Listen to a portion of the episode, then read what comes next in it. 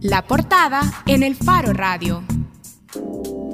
Estamos de regreso en el Faro Radio. Antes de hacer la pausa, estábamos recordando que hace apenas dos meses, de hecho en enero de este 2018, estuvieron aquí en el Faro Radio los arqueólogos de Secultura Julio Alvarado y Hugo Díaz para hablarnos del sitio arqueológico Tacuzcalco. Tacuzcalco Los Cerritos, ubicado en los municipios de Sonsonate y Nahuilingo. Tacuzcalco fue declarado bien cultural en 1997 y como nos explicaron en ese momento, el sitio arqueológico estuvo habitado durante dos milenios por poblaciones precolombinas. Y también decíamos en esa ocasión que Tacuzcalco fue mencionado en las cartas de Pedro de Alvarado a Hernán Cortés, porque de Alvarado estaba narrando de hecho una, una batalla campal que ocurrió ahí en Tacuzcalco. Y a pesar de su importancia histórica y cultural, en la zona aledaña al sitio arqueológico, una constructora inmobiliaria Fénix inició obras de construcción sin contar con los permisos de Secultura.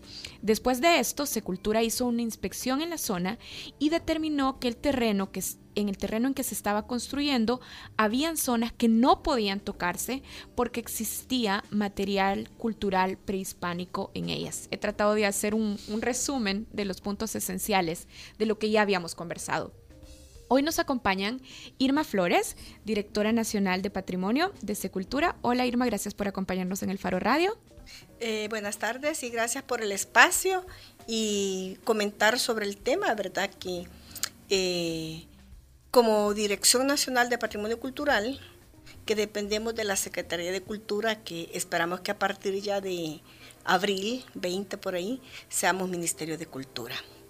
Pues bien, eh, es importante hacer referencia a que esa es la Dirección Nacional de Patrimonio Cultural a la que le compete por ley velar por la protección, conservación, valorización, difusión del patrimonio cultural y natural. En ese sentido, es una ley que data desde 1993 y cuenta con un reglamento desde 1996, quiere decir que ya pasa más de 20 años, dos décadas. Nadie puede alegar desconocimiento de ley. Eh, y en esa misma dinámica, que nadie puede desconocer una ley y que esta ley reza en el artículo 8, inciso 2, que toda obra de, eh, lo voy a leer para, para no alterarlo, y dice, los planes de desarrollo urbano y rurales, los de obras públicas en general y los de las construcciones o restauraciones privadas que de un modo u otro se relacionen con un bien cultural inmueble, serán sometidos por la entidad responsable de la obra, en este caso Empresa Fénix, a la autorización previa del Ministerio a través de sus respectivas dependencias. Pues bien, de igual manera dice este mismo artículo en el inciso primero, que cuando se esté causando daño o estén expuestos a peligro inminente cualquiera de los bienes a que se refiere la ley, o que a criterio del ministerio puedan formar parte del tesoro cultural salvadoreño, este adoptará las medidas de protección que estime necesarias. Y ahí cuando se refiere, perdón Irma que le interrumpa, cuando se refiere al ministerio se está refiriendo a las competencias de Secultura. A las competencias de Secultura y a la Ley Especial de Protección del Patrimonio Cultural que es la Dirección Nacional la que se encarga de velar por estas competencias. Están, están con nosotros también ahora Julio Alvarado y Hugo Díaz, arqueólogos. Gracias también por acompañarnos. Hola, buenas tardes. Hola, buenas tardes a todos y todas. Ya nos estaba explicando Irma, directora nacional de patrimonio, el marco legal que ampara las intervenciones de Secultura en este sitio arqueológico y en la zona aledaña, que es donde se están llevando a cabo estas, estas obras de, de, construcción. Pero la última vez que estuvieron aquí Julio y Hugo nos dijeron que la empresa no les permitía entrar a la zona para verificar si se estaban atendiendo las medidas de protección integral. ¿Qué ha pasado desde esos dos meses que estuvieron aquí? ¿Han logrado entrar a la zona a verificar si la empresa atendió esas medidas de, reserva total que habían determinado?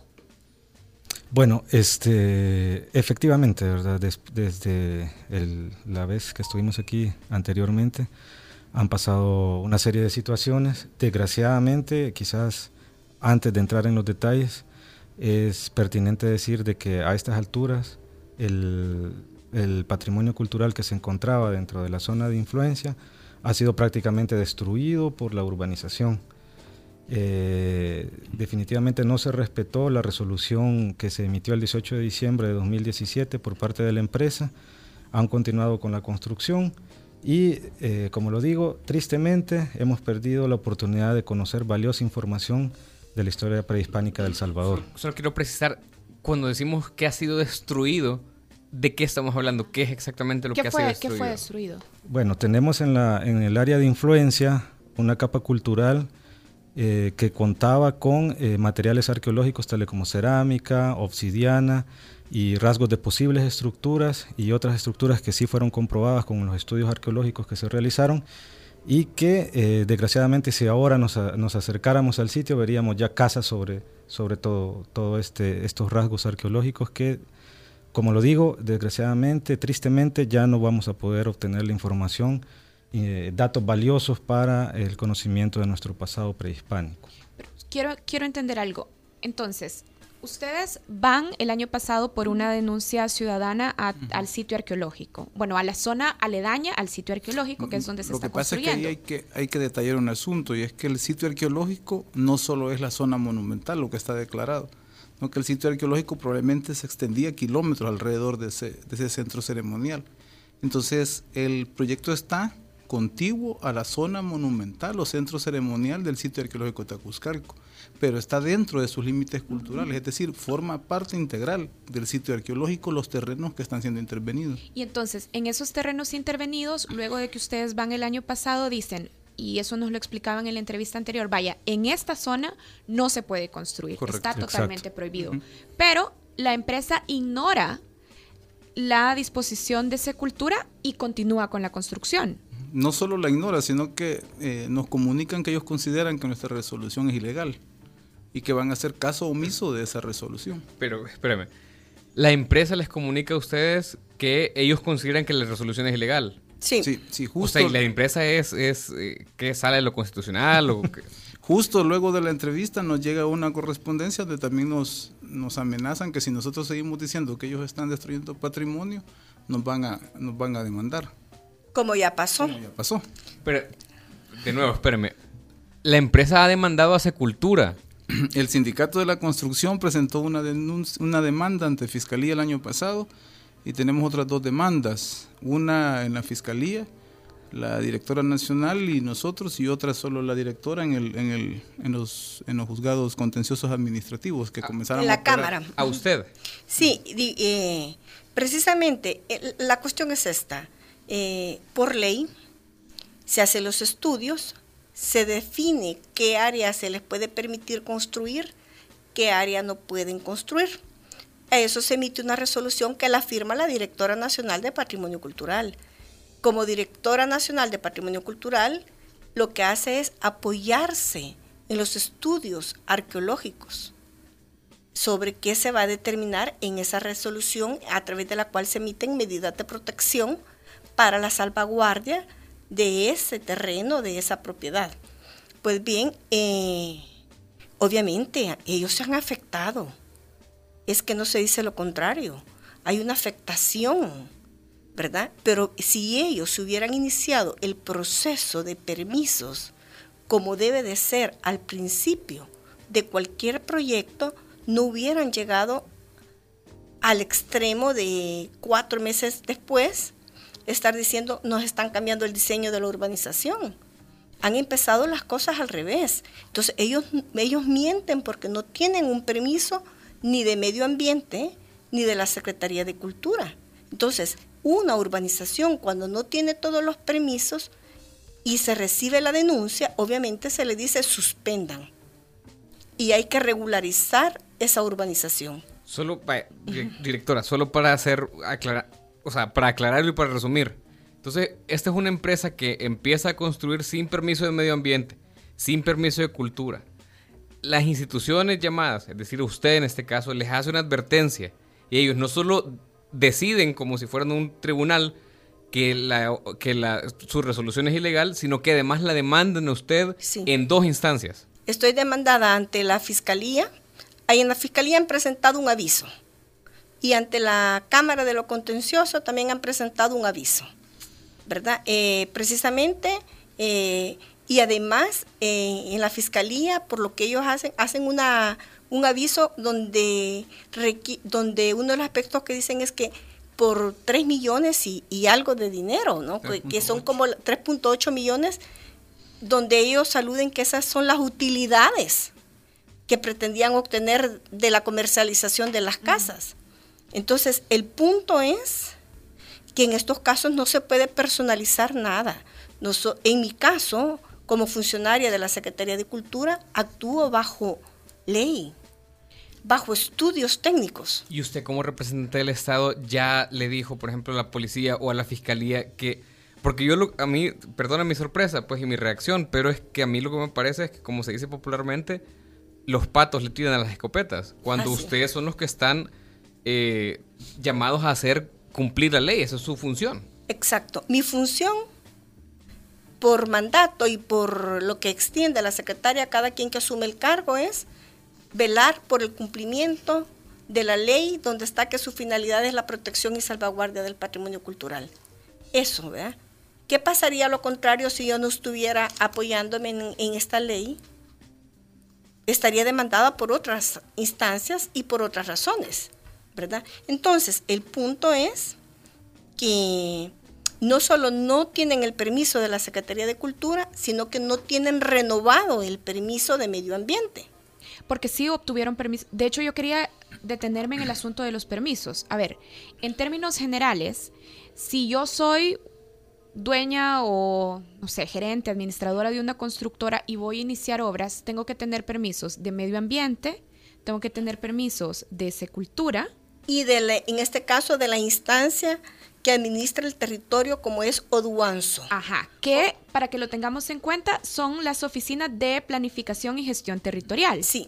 Vaya, pero en el caso de esta, esta inmobiliaria, de esta constructora, perdón, obtienen los permisos de la Oficina de Planificación Territorial de la zona. ¿Es así? Sí, pero se supone que, porque básico es como una ronda de permisos, que pudo haber obtenido el permiso de Oduanzu, perfecto, pero ahí mismo deberían de haberle advertido que no podía iniciar obras hasta no completar todos los permisos de las instancias que otorgan permisos en un territorio. Pero ¿cómo es posible que una instancia del mismo estado otorgue permisos para continuar con un proceso de construcción si otras instancias del mismo Estado no han dado o renovado los permisos. Esa es la responsabilidad de la empresa y ese es un punto clave.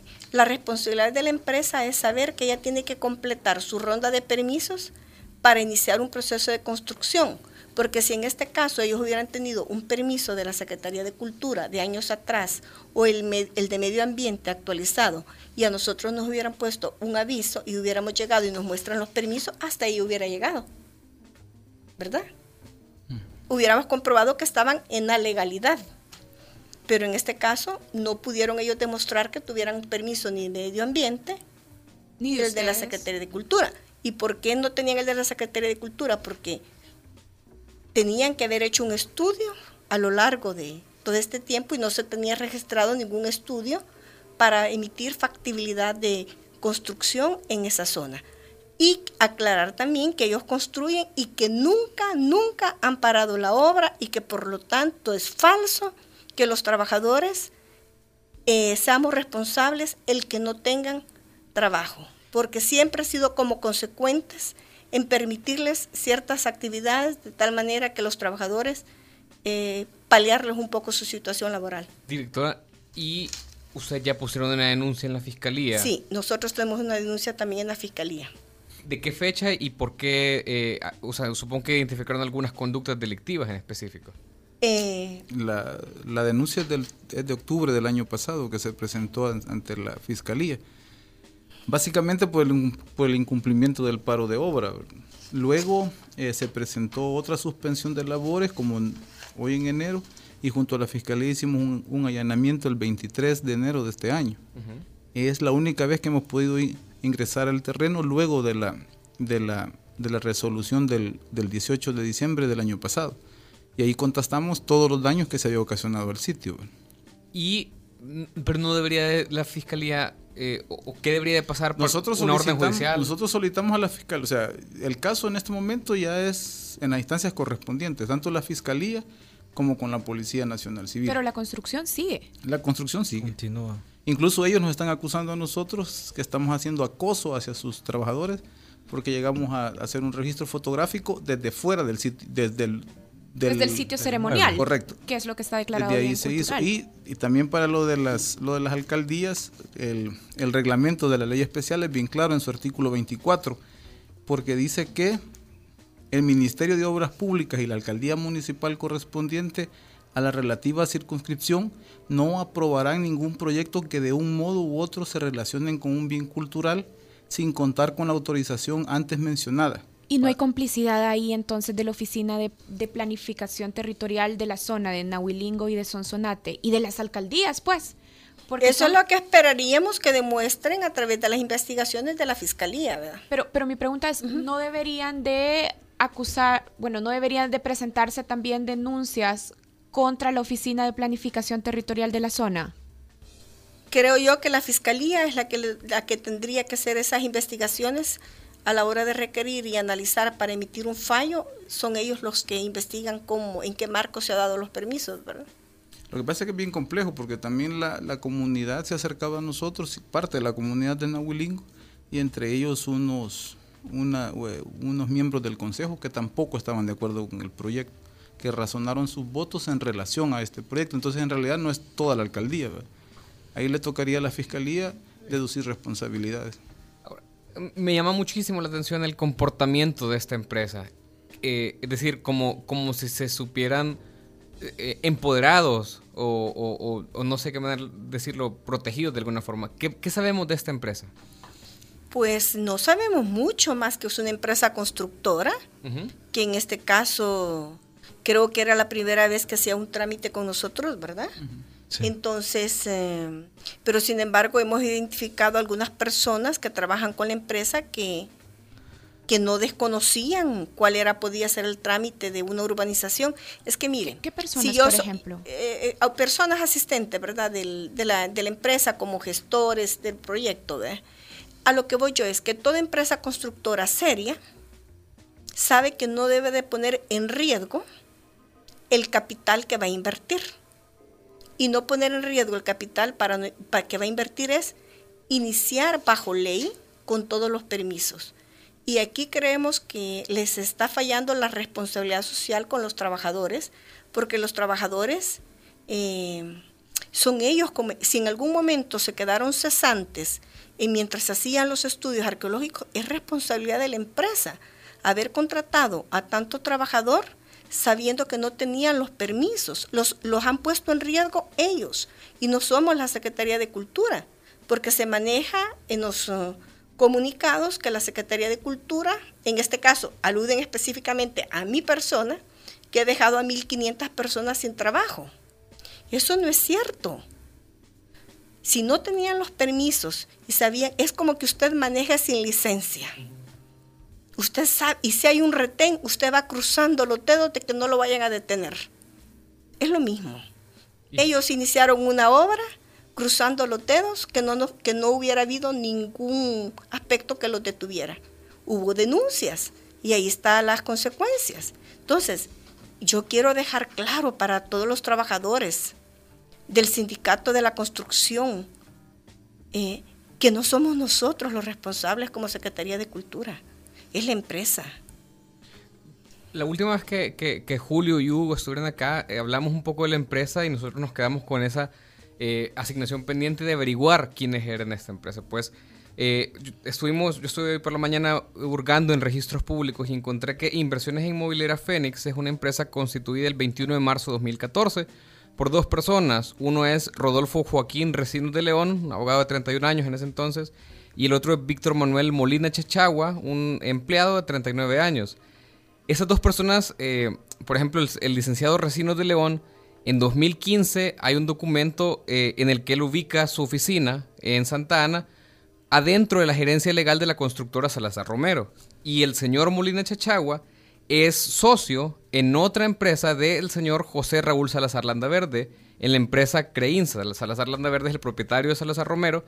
Eh, en esa empresa el señor Molina Chachagua es director secretario suplente y el señor Salazar Landaverde es vicepresidente. Es decir, no podemos decir que es Salazar Romero, pero las personas que constituyeron la empresa sí tienen vínculos directos con la constructora Salazar Romero, que como todos saben, por ejemplo, el año pasado estuvo involucrada en una investigación de la Fiscalía General de la República por eh, sus vínculos con el señor Salazar Umaña, investigado por la, eh, lavado de dinero. Eso está publicado y debidamente documentado en otras investigaciones. ¿Ustedes ya tenían conocimiento de esto?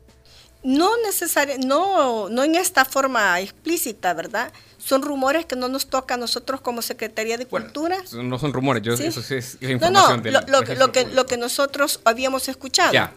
Pero no nos toca a nosotros como Secretaría de Cultura eh, y, llegar a ese nivel de, al margen de que sea filial o no de X, Y, Z empresa, lo importante es aquí que no han cumplido con los permisos de construcción. Ese es el punto. algo, Ese es el punto. Algo habíamos escuchado, ¿no? Como, como dice la arquitecta, rumores que nos habían llegado por ahí que había algún tipo de relación con, con esta empresa Salazar Romero, pero que nosotros eh, con, todo el procedimiento que se lleva dentro de la Dirección Nacional y en este caso en el Departamento de Arqueología, pues hemos tenido la relación únicamente con la inmobiliaria Fénix, que es la que ingresé, con la que tuvimos el inconveniente del problema. Ahora, nos estaban diciendo también que en lo que pudieron constatar en ese allanamiento que hicieron junto a la fiscalía es que mm, la empresa no había acatado los, las disposiciones, las restricciones y que ya se había perdido parte de la plataforma, de la estructura que habían identificado y de, otro, de otros materiales como cerámica, obsidiana. Entonces, lo que tenemos ahora es que se perdió, es, es irreversible ya el daño que, que constataron. Hay, hay este, dos áreas, se, demarcaron dos áreas. Una de, protección integral, que es donde quedó eh, dos estructuras, dos de las estructuras que se identificaron en el estudio arqueológico. Cuando nos dicen estructuras, vaya, si no tenemos idea de arqueología, ¿qué, ¿qué, tenemos que imaginar? Este, bueno, las, las, estructuras, digamos, más grandes, monumentales, son lo que conocemos como montículos, que son, eh, la gente también los conoce como cerritos, digamos, que es lo que se ve a simple vista. Entonces, en el estudio arqueológico se identificaron eh, cuatro estructuras que no son monumentales, sino que son plataformas pequeñas, eh, de piedra siempre, ¿verdad? Pero estructuras prehispánicas con la misma importancia que cualquier otra pirámide. Que pudieron haber sido, ¿qué? Por ejemplo, sé que no hay una, una exploración o un estudio preciso, pero para tener una idea de, de qué ¿Qué pudimos haber perdido por la ahí? Por la cercanía al centro monumental, es probable que formen parte del área monumental, pero para el periodo posclásico. Para el último. ubicamos el periodo Entre el 900 y el 1524 después de Cristo, justo antes de la llegada de los españoles. Entonces, eh, las pirámides, digamos que es el área que está declarada, probablemente tengan eh, su ocupación principal en periodos anteriores, para el preclásico, para el clásico, un poco más antiguas. Entonces, estas estructuras que son más pequeñas, muy posiblemente sí formaron parte del, centro monumental del, sitio. Entonces, eh, lo que estaba diciendo es que un par de estas estructuras quedaron dentro del área de protección integral que hasta el momento es la única zona que ellos han respetado, digamos, eh, y no han tocado, ¿verdad? Pero el área de influencia, que es el que se extiende un poco más al norte, donde también estaba la capa cultural, y eh, en el pozo 50 que había una posible estructura y otra más en el pozo 96, esas ya desaparecieron. Entonces ahí sí ya no podemos obtener mayor información de ellas. Vaya, a mí me parece como inaudito que en, en, el país, digamos, bueno, ustedes digan, ya se perdió y, o sea, no nos podríamos quedar como, bueno, ni modo, ya se perdió. Y usted, directora, estaba diciendo que la han demandado por un, más o menos por 3.8 millones, que es lo que ellos estiman en utilidades. ¿Hay forma de cuantificar lo que hemos perdido eh, en, tal vez no sé si en dinero, pero que nos ayuden a dimensionar qué significa esto que El Salvador ha dejado de tener y ha dejado de tener la oportunidad de conocer. Mire, la cultura, en este caso, es la que pierde. La cultura de los salvadoreños, de la población local. Y el problema es que aquí se confunde que el no dejar construir es detener el desarrollo. Un momento, ¿verdad? ¿Por qué? Porque no se explora que la cultura es una palanca de desarrollo en pueblos como Naulingo Sonsonate. Está demostrado a nivel internacional que la cultura siempre es palanca de desarrollo económico y social e referentes identitarios. En este caso es el sitio. Tacuzcalco es un referente identitario para los pueblos originarios de esa zona. Y es lo que ellos proclaman y están luchando en este momento. Que se les reconozca sus derechos a la vida, a la cultura, al agua, ¿verdad? Es que, y la cultura es parte del medio ambiente. En ese sentido, no hay un precio que lo podamos cuantificar. Es una pérdida irreparable. Y aquí las empresas a veces que construyen eh, han sido como poco responsables. Pero de alguna manera nunca nos habíamos encontrado con una empresa tan, ¿cómo le podría decir yo? Tan cerrada en sí misma de no, de no valorar el daño que se le genera a la población local. Solo se ve el empleo mediático. ¿Y a futuro?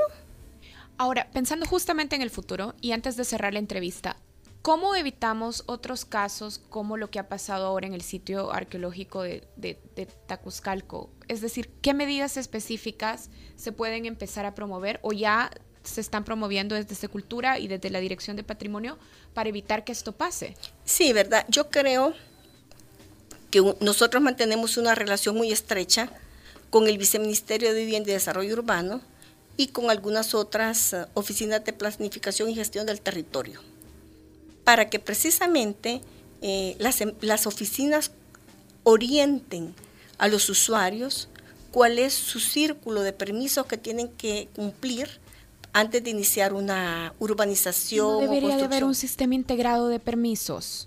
Se está trabajando en ello. Nosotros como Secretaría de Cultura estamos trabajando al interior de la Secretaría y también estamos unificando con el viceministerio a través del organismo de mejoras regulatorias. Es eso que nos están diciendo de que se está trabajando en un sistema integrado. En, un una sistema ventanilla única. En una ventanilla única.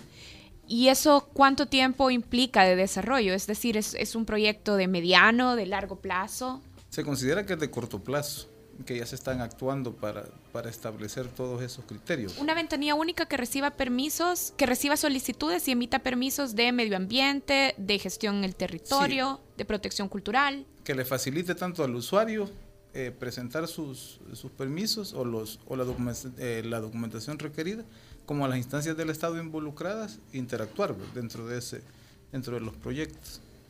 Bien, bueno, vamos a estar pendientes. Me imagino que todavía hay muchas cosas. que solo quería comentar de manera rápida que también eh, en años anteriores hemos tenido campañas de difusión de la ley, porque creemos que la ley, aunque dice que nadie puede tener alegar desconocimiento de la ley, pero también hay que difundirla y de hecho la estamos difundiendo, incluso la estamos nosotros retroalimentando para también tener más um, herramientas, ¿verdad?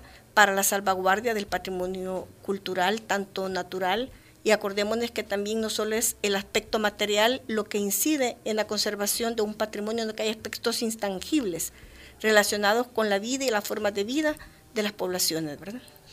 Bueno, tenemos que cerrar la entrevista. En Facebook Live, Elmer Mengíbar estaba preguntando, hola Elmer, estaba preguntando, bueno, ¿y, qué procede de impunidad? Y habíamos eh, dicho un poco que ahora lo que queda es esperar las acciones de la Fiscalía. Sí, el caso está en Fiscalía. El caso está en Fiscalía. Y la Cámara de lo Contencioso, ¿verdad? También.